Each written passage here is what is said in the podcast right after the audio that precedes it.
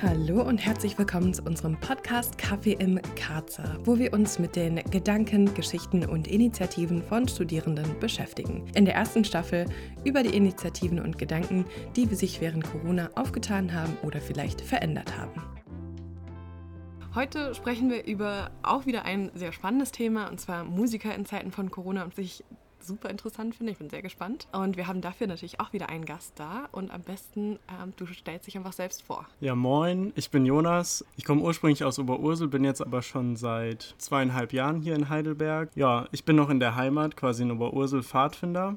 Bei den Helian-Pfadfindern für alle Pfadfinder, die ja, wir sind eher eine kleinere Pfadfindergruppe, deswegen kennt man uns nicht so in den größeren Bünden. Ich wohne in Palirischa in der unteren Straße 11. Freue mich hier zu sein. Ja, cool. Was studierst du eigentlich? Ich studiere Grundschullehramt Ach, äh, an der PH. Schön. Genau. Ach, deswegen, okay.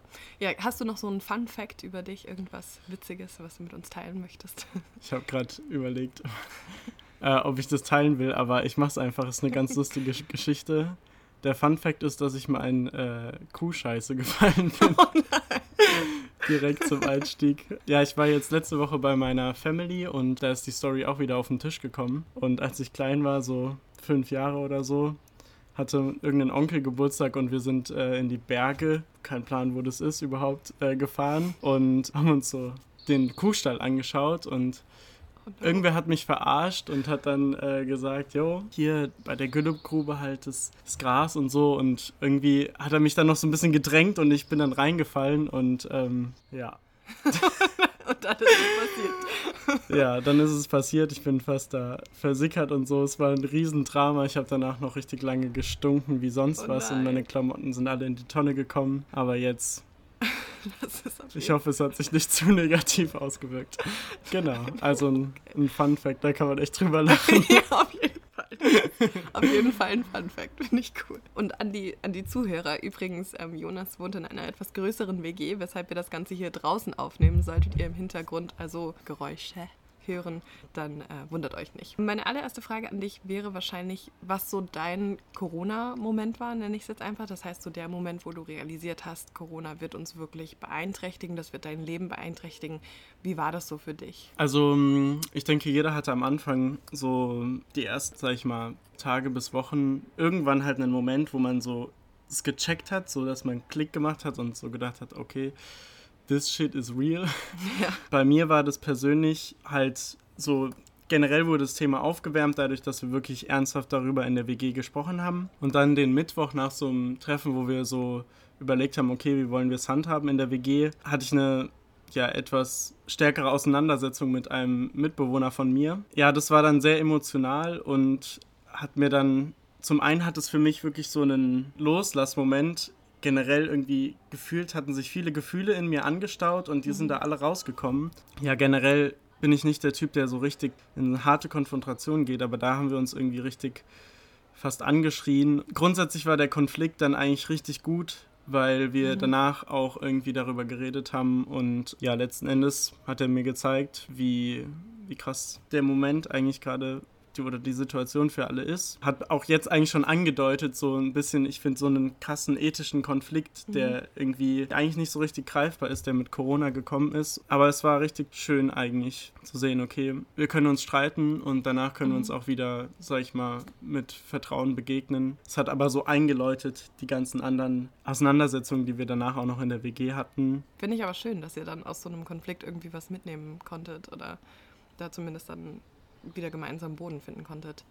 Du hast eben ethischen Konflikt angesprochen. Wie meinst du das? Also ich denke halt, also meine Mom hat das irgendwie so schön gesagt, ja, dass äh, Corona bringt halt die Beziehungen, die schon eng sind, enger mhm. zusammen und äh, die Beziehungen, die so ein bisschen locker waren oder auf der, auf der Kippe standen oder so, die bringt er irgendwie auseinander. Mit mhm. Freunden, die man irgendwie, die einem eigentlich nicht so richtig wichtig sind, die würde man jetzt auch nicht in der Krise irgendwie anrufen ähm, aber die Leute, die einem wirklich wichtig sind und die man vielleicht auch nicht sehen kann, da sucht man dann über andere Wege halt trotzdem mhm. eine enge Beziehung und man merkt, oh shit, ich kann diese Beziehung nicht so führen, wie ich sie normalerweise geführt mhm. habe. Und dann kriegt man auch richtig Sehnsucht. Auch so die Momente, wo ich dann das erste Mal mal wieder nach so den ersten zwei Wochen, wo wir es halt auch ziemlich ernst genommen haben, alles. Also grundsätzlich nehmen wir es natürlich alles immer noch ernst, aber mhm. ähm, naja, wo man halt auch nicht rausgegangen ist und so, ist dann eine Freundin mal vorbeigekommen und ich habe sie nur vor der Tür gesehen und mhm. da habe ich richtig gemerkt, wie wichtig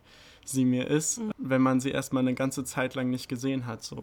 Das ist vielleicht stellvertretend dafür, ähm, wie es so mit den Beziehungen läuft, aber was ich eigentlich mit, den mit dem ethischen Konflikt meine, ist, dass ich glaube, wir alle ein unterschiedliches ethisches Bewusstsein haben, mhm. so und also nicht stärker oder weniger stark, sondern vielleicht ja, wie wir ethische Verantwortung übernehmen. So, mhm. also im normalen Alltag, glaube ich, ist es gar nicht so aktiviert, auch bewusst aktiviert, dass wir so stark darüber nachdenken, wie wir unser Leben führen. Mhm. Das ist jetzt irgendwie ein bisschen philosophisch, aber ähm, ja, ja. ich mag es gerne über so Themen zu reden. Und ja, das, dementsprechend gab es halt, fand ich, viele Situationen, wo man halt gemerkt hat, auch ein bisschen wie beim, beim Klimawandel so, man braucht ein Bewusstsein für die Konsequenzen seines Handelns so. Mhm. Und wenn die Konsequenzen nicht so direkt greifbar sind, so wie beim Klimawandel, so merkt man gar nicht, kriegt man vielleicht auch kein Feedback von seiner Umwelt, kein mhm. emotionales Feedback, was eben die Konsequenzen von seinem Handeln sind. Und so fand ich das am Anfang auch. Man konnte es direkt eigentlich nicht so richtig nachvollziehen. Okay, warum muss man jetzt zu Hause bleiben? Mhm. Ähm, aber relativ bald versteht man dann, okay, dieses, dieses Indirekte, was ja irgendwie nicht so intuitiv in uns mhm. drin ist, äh, keinen diesen Abstand zu wahren. Da gibt es halt, würde ich sagen, Leute, die intuitiver unterwegs sind, die können es halt erstmal nicht so richtig nachvollziehen, weil eben diese Emotionalität quasi sie antreibt. Und da zu sagen, okay, wir, wir brauchen jetzt den Abstand, das ist halt ein, ein wichtiger Schritt so, aber ich glaube, es fällt Menschen, die grundsätzlich eher rationaler sind, irgendwie mhm. einfacher, mhm. weil sie halt sagen können, die Risikogruppen und ähm, es ist das und das in Italien passiert und kognitiv machen die einfach so die mhm. Schranke quasi zu und sagen, jetzt verhalte ich mich anders. Mhm. Und dieser Konflikt zwischen diesen beiden eher so emotionalen Menschen und mhm. eher so rationalen Menschen, ich, ich finde, der ist so sehr stark geworden. Ja, ja, aber da stimme ich dir zu. Ich glaube, das ist ein ganz, ganz großes Problem zurzeit, dass es halt manche Menschen gibt, die das vielleicht nicht so gut oder wir sind ja auch nicht so richtig dafür gemacht, unser Handeln langfristig drüber nachzudenken. Also da gibt es ja genug Studien, die auch sagen, Menschen können auch bei Klimawandel zum Beispiel nicht, einfach nicht so gut handeln, weil wir immer nach der direkten Belohnung suchen sozusagen. Also wir wollen sofort unseren Apfel essen und nicht erst in drei Tagen, weil das halt einfach bei uns drin ist. Also fand ich einen coolen Punkt, ja. Das mhm. ist es zeigt so, wie wichtig so ein ethisches Bewusstsein von Menschen in einer Gesellschaft ist. Mhm. Sage ich mal generell, dass die Kirchen Lehrer werden, dass durch die Wissenschaftlichkeit unserer Gesellschaft halt das so ein bisschen verloren gegangen ist, so ein naturwissenschaftlich quasi nicht erklärbares ethisches Handeln. So ein mhm. bisschen so dieses philosophische Thema oder eine Philosoph also Themen, die quasi eben Religion, Theologie und Philosophie eben bedienen, brauchen wir halt irgendwie auch ein stärkeres Bewusstsein in der mhm. Gesellschaft. Mhm. Da ist jeder so gefragt, sich überhaupt zu fragen, wie lebe ich mein Leben, was für eine Konsequenzen hat mein Handeln. Ich glaube, dass wir oft gefangen sind in dem Alltag und dann eben nicht dieses Bewusstsein wirklich für, mhm. für unser Leben haben können. Mhm. Das finde ich ist voll wichtig. Hast du mal was von, ähm, ich glaube, er heißt Yuval Noah Harari gelesen? Der hat Sapiens geschrieben und auch Homo Deus jetzt. Mhm. Ähm, würde ich dir mal empfehlen. Also er spricht auch viel über diese Sachen. Also der spricht sehr anthropologisch über die Geschichte von der Menschheit. Ja. Und also in, in Homo Deus äh, nee, in Sapiens, in seinem allerersten Buch, geht er das geschichtlich so ein bisschen durch. Also spricht über die kulturelle Revolution der Menschen, dann zuerst über die landwirtschaftliche Revolution und wie sich das alles verändert hat. Mhm. Und ich lese jetzt gerade das zweite Buch, was so ein bisschen auf das 21. Jahrhundert bezogen ist. Und da, da hat er auch ähnliche Konzepte aufgebracht, dass halt dieser Verlust der Religion, also zu dem Zeitpunkt, wo halt die Religion so im Vordergrund stand, bei uns in der Gesellschaft gab es halt noch keine große Maschinerie, es gab noch keine Industrie und die Leute mussten lernen, also modest zu leben, mhm. äh, weil es einfach nicht genug Ressourcen gab, um damit jeder die ganze Zeit konsumieren konnte. Und mit der industriellen Bewegung kam dann das Ganze, dass man halt viel mehr konsumieren konnte, mehr Sachen kaufen konnte. Und um die Wirtschaft eben anzukurbeln, hat man das auch gebraucht. Und mit dieser Umwandlung ist dann auch die Religion sozusagen ein bisschen verloren gegangen, weil halt, ja, man musste nicht mehr lernen, sich zurückzuhalten als Mensch. Man konnte sich komplett entfalten. Und dass das auch so ein bisschen die neue Philosophie oder die neue Religion ist.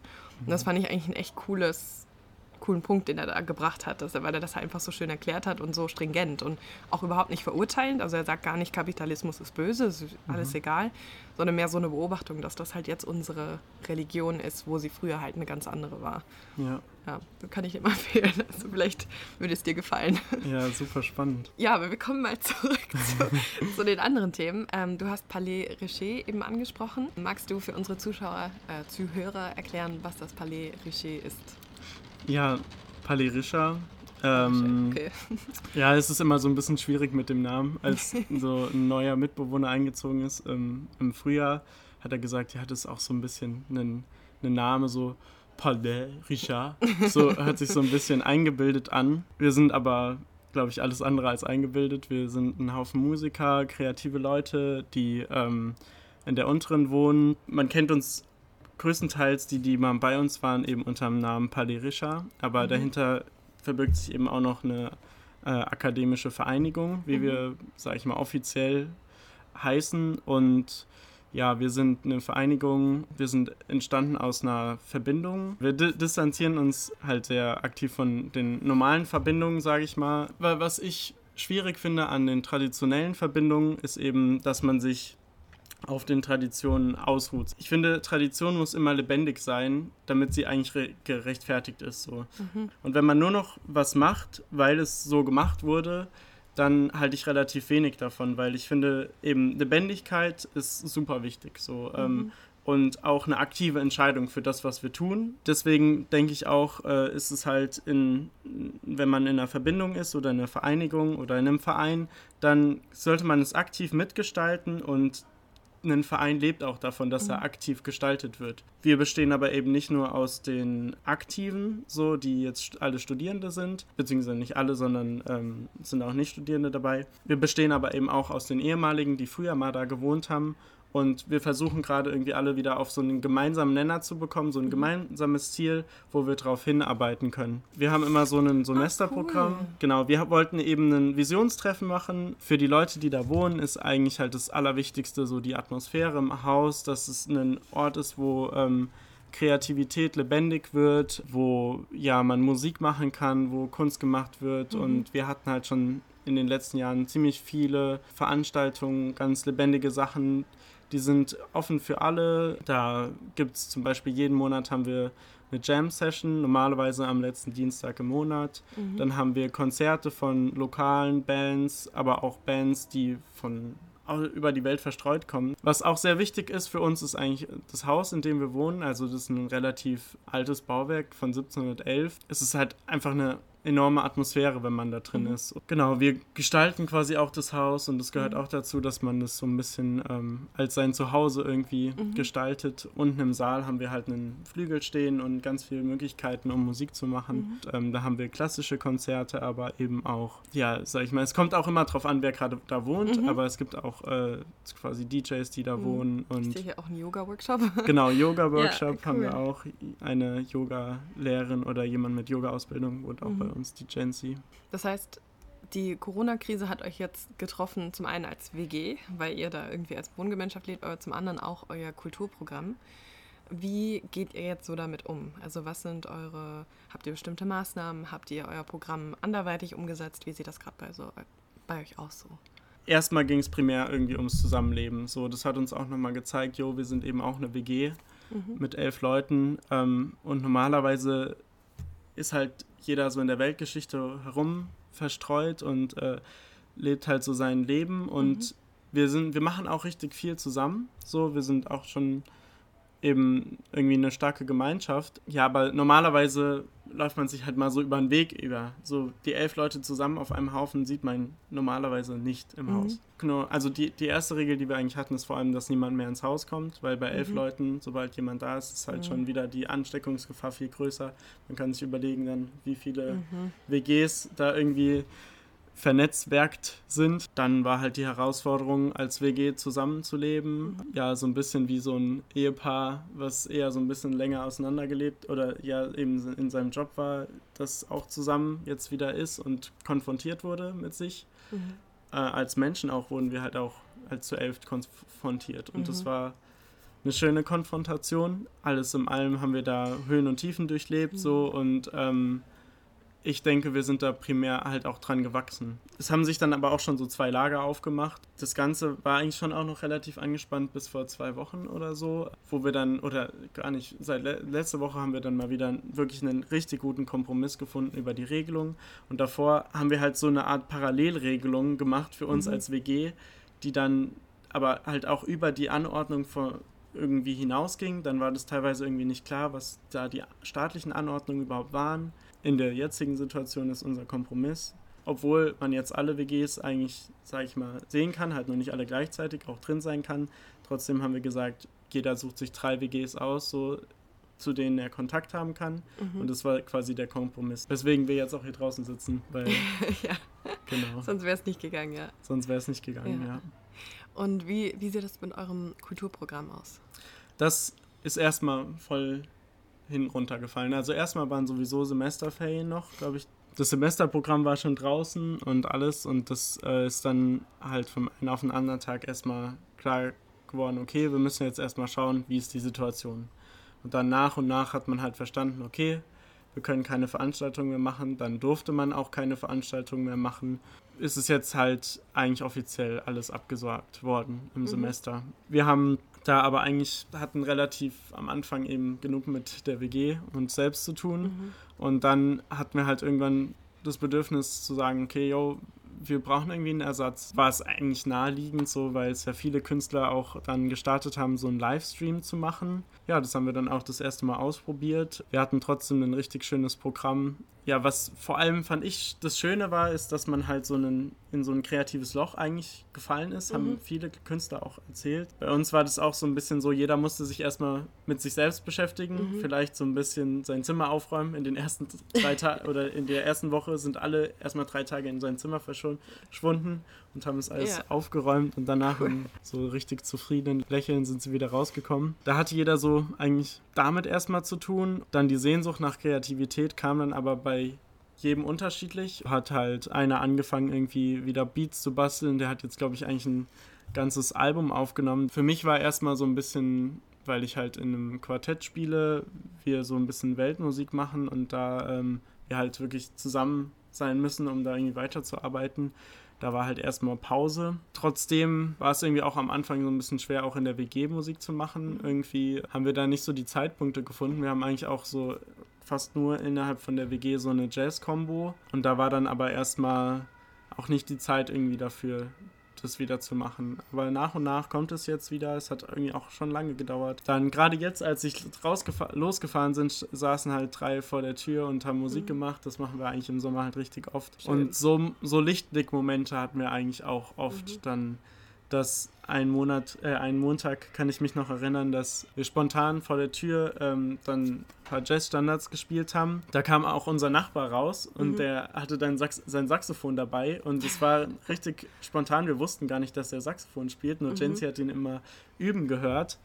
Und das war dann richtig schöner Jam eigentlich auf mhm. der Straße. Es ist halt dadurch, dass dann weniger Sachen geplant sind, kommen halt eher diese spontanen Sachen, mhm. was ja auch richtig schön ist. Man braucht halt irgendwie so einen Anlass irgendwie, um um kreativ zu werden. Also ich zumindest. Ist eigentlich schade, weil dann natürlich auch nur unter Druck kreativ zu sein, ist irgendwie voll schade. So, mhm. ich glaube, in den entspannten Momenten oder in den emotionalen Momenten ist es viel schöner und dann funktioniert es eigentlich auch besser so. Mhm. Dann ist es nicht so gezwungen, aber mir fehlt da irgendwie einfach auch die Ruhe die ist dann auch am Anfang bei Corona so ein bisschen gekommen, da mhm. ich, dadurch, dass alles äh, gar keine Veranstaltungen mehr waren, mhm. ich nicht mehr zu den Pfadfindern fahren konnte. Ja, da war ich halt viel zu Hause und da musste ich mich aber auch um mich selber kümmern. Am Anfang haben wir so gesagt, okay, wir machen ein Corona-Theaterstück oder so und werden so richtig kreativ in der Zeit und mhm. irgendwie, wir sind jetzt hier eingeschlossen und wir können da richtig was Cooles rausmachen und es ist so eine anfangs äh, Euphorie gewesen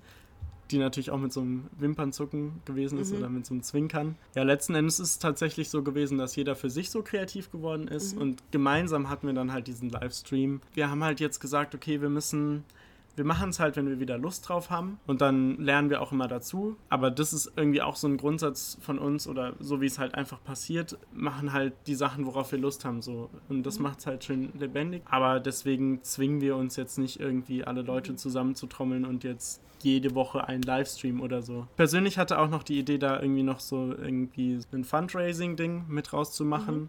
Äh, und das hat dann mit dem ersten Livestream noch nicht geklappt, aber vielleicht bei einem der nächsten mhm. äh, machen wir dann eben auch so ein bisschen, weil das ist, ist auch für uns irgendwie wichtig, halt so unsere Rolle in der Gesellschaft. Mhm. Als, äh, als Verein ist es halt wichtig, irgendwie Stellung zu beziehen, finde ich, auch seinen Platz zu finden in der Gesellschaft. Für uns ist der Platz eben Kulturraum zu schaffen für Heidelberg, mhm speziell für die Altstadt, wo fürs Studentische oft es scheint, als es da ein bisschen ausgestorben ist oder mhm. nicht so alternative Möglichkeiten da zu sein scheinen. Genau, das ist irgendwie so ein bisschen unser Platz, aber wir sehen uns irgendwie eben auch gesellschaftlich verantwortlich, künstlerisch irgendwie so aktiv zu werden in der Gesellschaft. Ob es politisch ist, da ist dann auch immer so ein Streitpunkt, wie politisch dürfen wir sein. Ich mhm. vertrete den Standpunkt, jeder Verein, jede, wie sagt man, Instanz in der, in der Gesellschaft muss irgendwie auch Verantwortung übernehmen und kann nicht sagen, ich bin irgendwie unpolitisch, weil sobald man sagt, man ist unpolitisch, dann sagt man nicht selbstbestimmt, in welche Richtung man politisch ist. Und das finde ich halt sehr kritisch, gerade in den Situationen mit dem Rechtsruck, der in Europa, Europa erschüttert. Jetzt bin ich ein bisschen dramatisierend, aber ja, man sieht es ja auch bei den Demonstrationen, da will ich jetzt eigentlich auch nicht zu pauschal sein. Ist jetzt groß gedacht. Im Kleinen ist es manchmal ein bisschen schwer, aber ich glaube, jeder tut so seinen Schritt dazu. Für uns ist es eben am Anfang gewesen, dieser Livestream. Und jetzt werden wir sehen, was noch so kommt. Ja, ich finde den Gedanken auch schön, dass man einfach sagt, okay, ich suche mir meine, meine Battles aus und ja. mach dann was, egal was ist, egal wie klein es ist, auch wenn es bedeutet, einfach nur mehr die Diskussion über das Thema zu suchen, aber man macht wenigstens was in die Richtung. Cool. Dann würde ich mich für das Gespräch bedanken.